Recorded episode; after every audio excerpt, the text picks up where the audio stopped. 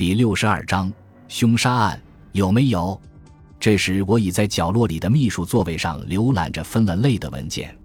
脑拉尖锐地指责我：“汉克，你不能进了女人的房间乱翻。听听这个，那是下一周的文字游戏的教样。绿色是他的业务，虽然他的货品是或深或浅的黄色。黑色是他灵魂的本性。死亡在苍白的粉红身上找到了安息。”脑拉双眼闪光了，汉克。你不能，我这样子怎么样？特林波小姐的声音让我们转过身去。她已换上了五十年前出品的一种长袍，摆了个姿势，站在嵌珠门帘旁边，仿佛等待别人崇拜。我吃力地赞扬着：“太精美了，像个德莱斯登的洋娃娃。”特林波小姐，你说的多么可爱，巴尔恩斯先生。我穿着长袍已是五十年前的事。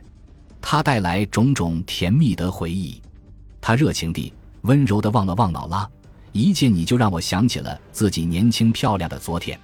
他的目光落到了自己送进来的盘子上，啊，你们还没尝过我的三明治呢，不会影响吃晚饭的，很清淡。他的声音带了点不高兴的调子，虽然我担心这水芹菜有几分令人失望，它原本该更脆嫩些。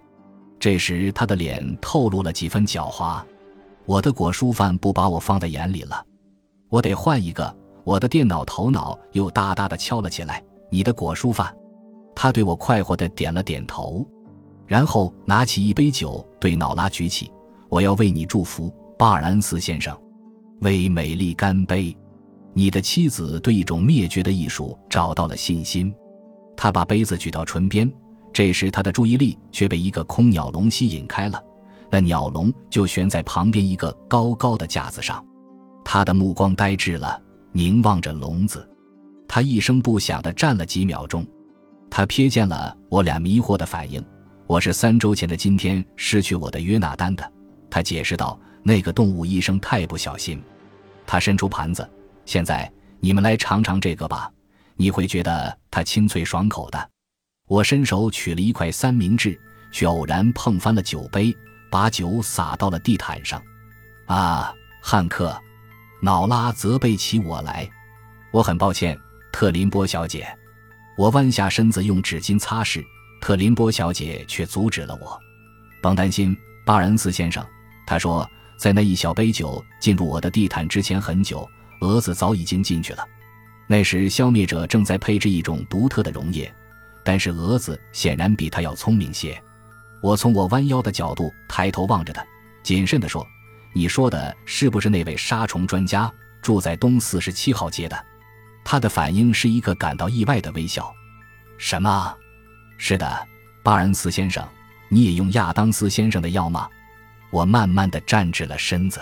“我不。”我说，“而且我觉得现在亚当斯先生的处境已不能接受业务了。”瑙拉把瞪大的眼睛从我慌张地转向了特林波小姐。我在梦里听见自己在背诵：“绿色是他的业务，虽然他的货品是或深或浅的黄色。绿色是他的业务。”然后我便听见特林波小姐的声音在说：“我的果蔬饭没有把我放在眼里，我得换一个。绿色是他的业务，我得换一个。”我猛然惊醒过来，叫喊道：“啊，不！”我翻过身去推推瑙拉。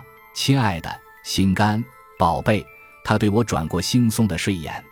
我明白了，我大叫，然后压低嗓门说：“我担心。”他冲着我的脸打了个哈欠。你明白什么了？你担心什么呀？我认为那位怪人特林波女士要换掉她的果蔬饭了。没错，她要把她从活人换成死人了。我伸手从架上取下夜间电话。这不是巧合，马尔提。我说：“所有你那些事故死亡都跟这个文字游戏捆在一起。”瑙拉再次给我们倒上了咖啡。三点三十分，马尔提睡意朦胧地嘟哝，而且是凌晨三点三十分。瑙拉点头同意。想想看，凌晨三点三十分来吃酥饼，很好吃。马尔提满嘴酥饼说：“我还要吃一个。”我把一摞已解答的文字游戏题送到他鼻子下摇晃。你还记得那个动物医生吗？因为取暖炉出毛病死掉的那个，我可以打赌，你会发现治疗特林波小姐那只断翅的鸟的就是他，还有那位跟他地毯里的蛀虫进行斗争而遭到失败的杀虫专家。我翻看着那摞文件，全都在这儿。木匠，药剂师，我此刻是在警告你，马尔提。下周星期一的四点三十分，又会有一个果蔬贩死掉。马尔提叹了一口气：“能帮我个忙吗，汉克？果蔬贩究竟是什么鬼把戏？”瑙拉带着他那超级智慧插嘴了：“卖水果和蔬菜的小贩呗。”然后他又用他那超级逻辑对我发动进攻：“我们昨天晚上才跟他吃了晚饭，汉克，他的行为像个在四周之内杀死了四个人的女人吗？而且。”即使都是他干的，他为什么要用文字游戏题公布？这个女士是个什么人？马尔提想知道，是个杀人女魔头，是个犯罪大师吗？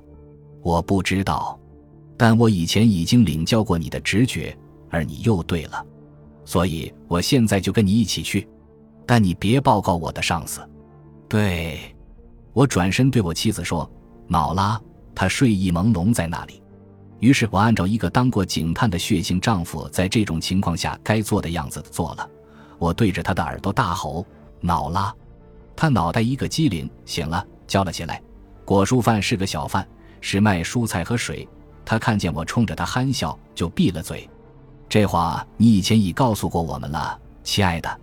我居高临下的说：“我们现在需要知道的是，下一个受害者是哪一个果蔬贩。”我给他布置了任务。瑙拉是个办事好手，德利沙特林波的果蔬贩是个瘦弱的小个子，名叫平卡斯，在列克星顿大道开了一间铺子，距离特林波小姐的住处不远。顾客们都叫他粉红，就是那文字游戏里用过的“死亡在苍白的粉红里找到休息”的粉红。随后的星期一，我和马尔提就在粉红的地点监视。四点五分左右，他在人行道上现身了。溜进了商店，我们下了车，等在店铺门口。我们听见平卡斯热情地招呼特林波小姐，他想知道她的蘑菇长好了没有。你答应过我的，粉红先生。他用那细弱的声音说：“今天星期一四点三十分，记得吧？”当然记得。平卡斯说：“我的地窖一整周都没有灯，蘑菇一定长得很漂亮。”我马上就回来。平卡斯先生从后面的门进了屋，我们从前面的门进了商店。特林波小姐吃了一惊，太巧了，巴尔恩斯先生，他说能见到你，我多么高兴！你也要买平卡斯先生的蘑菇吗？不完全是，我介绍了马尔提，很高兴见到你，戈尔登先生。马尔提回答：“谢谢。”特林波小姐转向了陈放的柿子。平卡斯先生说：“捏了柿子会伤害柿子，但你要是不捏一捏，又怎么能知道它熟了没有呢？”他在一个柿子上轻轻地捏了一捏，向我投来一个通同作弊的微笑。他永远也不会知道的。特林波小姐又回头东捏西捏去检查柿子，墙上的钟不祥的滴答着，似乎走得太快。然后，一段短暂的永恒似乎终于过去。我看了看表，瞥了马尔提一眼。你那表是什么时间？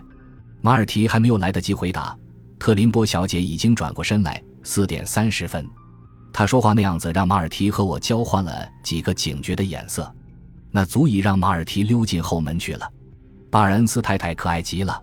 特林波小姐正在说，她上星期三到我家做客，我还请她喝了我家那特别的来历花茶。我有个茶叶商很不错。我神经紧张地瞄着后门，他告诉过我，我说，她那么年轻漂亮。特林波小姐说下去，你是个非常幸运的男人，巴尔恩斯先生。如果他能照我的办法做，他就永远不会衰老。我在他身边柜台上看见一本杂志，正是脑拉定的那种有文字游戏题的。我还没来得及问，马尔提已从后屋出来，由于恐怖，五官攒到了一起。他死了，马尔提根本无法相信地说。